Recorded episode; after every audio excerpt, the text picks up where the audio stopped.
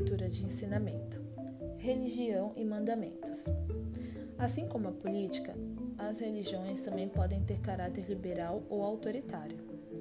A maioria das religiões tradicionais é do segundo tipo.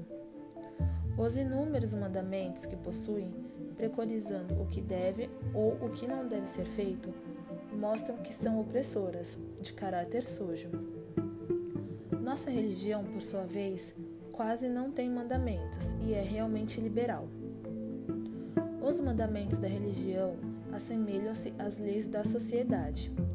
O fato de o ser humano conter o mal por meio das leis não é o correto.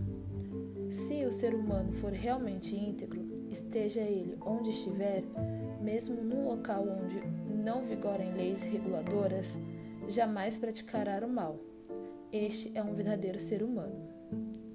Os mandamentos podem ser considerados as leis das religiões. Caso se consiga praticar corretamente a fé apenas por meio deles, é porque a fé não é verdadeira. Apesar dessa observação, sabemos que, no tempo dos povos primitivos, sendo a inteligência humana pouco desenvolvida, não havia condições de se compreender realmente a religião.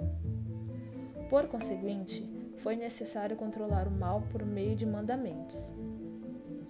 Está claro, pois, que a religião de uma época de cultura elevada, que avançar a ponto de levar o ser humano à verdadeira compreensão da vontade divina, não mais necessitará valer-se das punições chamadas mandamentos. Ela será, de fato, a religião capaz de construir o paraíso terrestre, o mundo de eterna paz. Meixo Sama, Alicerce do Paraíso, volume 2.